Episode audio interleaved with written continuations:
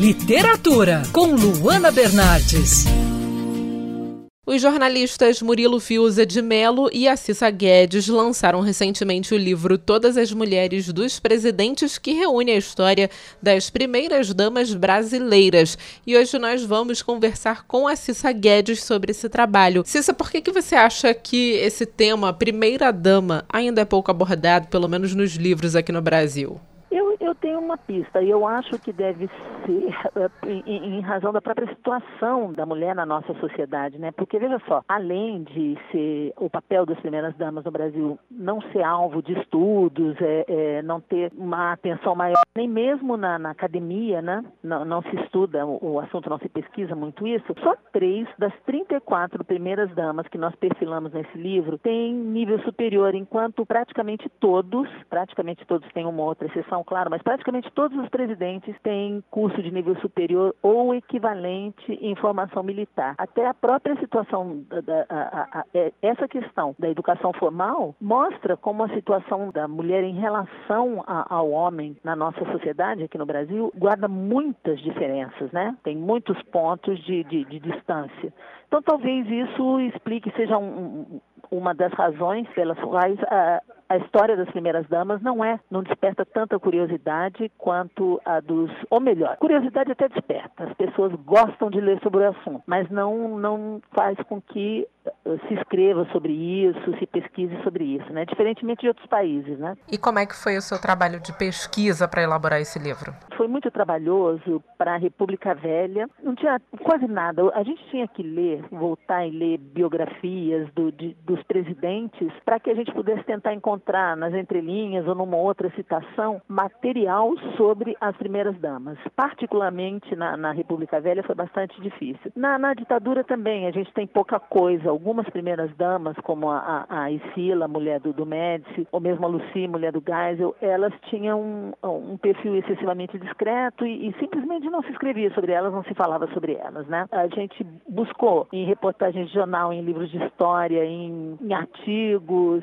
a gente tentou compor esse perfil das primeiras damas que não, sobre as quais não se tinha muita informação, né? Principalmente sobre elas. E você fala sobre o papel delas, né, na história do país, que é pouco falado, né? Exatamente Exatamente, exatamente. Curiosamente, eu estava assistindo ontem num, num, canal de TV Pago um documentário produzido sobre as primeiras damas americanas que tiveram papéis fundamentais em momentos de guerra nos Estados Unidos, né? Eles destacavam três primeiras damas. Nós tivemos primeiras damas que tiveram papéis muito importantes, como mesmo lá atrás, Anitta Peçanha, que foi mulher do Nilo Peçanha, nosso primeiro presidente negro, ela era uma pessoa bastante envolvida com política, que lia muito, ela era de uma família de nobres de Campos dos Goitacás, aqui no norte do nosso estado, e ela era uma pessoa de opiniões fortes e que ajudou muito a carreira do Nilo, né, que não foi só presidente, ele teve, ele foi também é, presidente do estado, como se dizia naquela época, do Rio de Janeiro, e uma pessoa com uma carreira política de bastante destaque. E ela era uma pessoa que tinha opiniões, que discutia com ele sobre aliados políticos, etc. E defendeu muito o Nilo, inclusive depois da morte dele, uma pessoa que teve muito, foi muito ciosa do legado dele. Mas também tem a Darcy Vargas, mulher do, do Getúlio Getúlio Vargas, que teve importância fundamental para tornar a questão da assistência social uma, uma política de Estado realmente, né? Antes era simplesmente feita ações assim, ações pontuais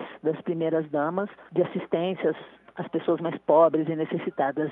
Ela criou a LBA e, e, e, tomou uma série de outras medidas que fizeram com que essas ações se integrassem realmente ao Estado. E depois a gente tem a, a Sara, mulher do Juscelino, que foi uma pessoa muito importante. Pouca gente sabe, mas foi a Sara quem criou a questão da prevenção ao câncer feminino no Brasil. Ela foi a pessoa que criou, que disseminou isso na, na, na, rede pública de assistência. Temos também uma pessoa de, fundamental para que a gente tivesse uma, uma melhora na, nas condições sociais do país, uma diminuição da desigualdade, que foi a Ruth Cardoso, né? que foi a pessoa que criou o Comunidade Solidária e mudou a abordagem que vinha desde de, de a Era Vargas, ela mudou com a Comunidade Solidária a questão da assistência social no Brasil. Então são, são primeiras damas que tiveram uma importância muito grande né? e sobre as quais muito pouco se fala. Ou seja, é a história do Brasil de um outro ângulo, né? Isso Isso, isso, e é bem, é bem interessante. Você sabe uma coisa curiosa?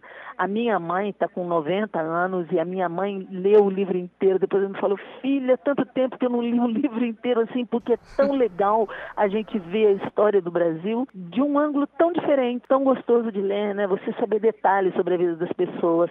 Inclusive porque não é fácil é, é, ocupar o cargo de, de, presidente, muito menos o de primeira-dama, né? que não, não é um, um, cargo formal, não está lá na Constituição que, que ele exista, não tem remuneração e também não tem descanso, não tem férias. Né? É um é trabalho também, né? É um trabalho, um trabalho extremamente importante. Nesse documentário que eu estava vendo, inclusive, sobre a, as primeiras damas norte-americanas, falava muito da, da, mulher do Bush na época do, do atentado às Torres Gêmeas, como ela foi uma pessoa que se destacou, ela virou assim a confortadora nacional da nação. E a gente teve isso na pessoa da, da, da Darcy Vargas, a mulher do Getúlio Vargas, no momento que o Brasil participou de, de um conflito do conflito da Guerra Mundial e, e, ela foi capaz de levar alento às famílias. Ela foi uma pessoa fundamental, mas a esmagadora maioria das pessoas desconhece esse papel fundamental que ela teve, né? Uma confortadora da nação também, como ela foi. Essa que você ouviu foi entrevista com a Cissa Guedes, autora do livro Todas as Mulheres dos Presidentes. Eu sou a Luana Bernardes e você pode acompanhar mais da coluna de literatura, a seção do site bandnewsfmrio.com.br clicando em colunistas. Você também pode acompanhar as minhas leituras pelo Instagram Bernardes Luana, Luana com dois N's.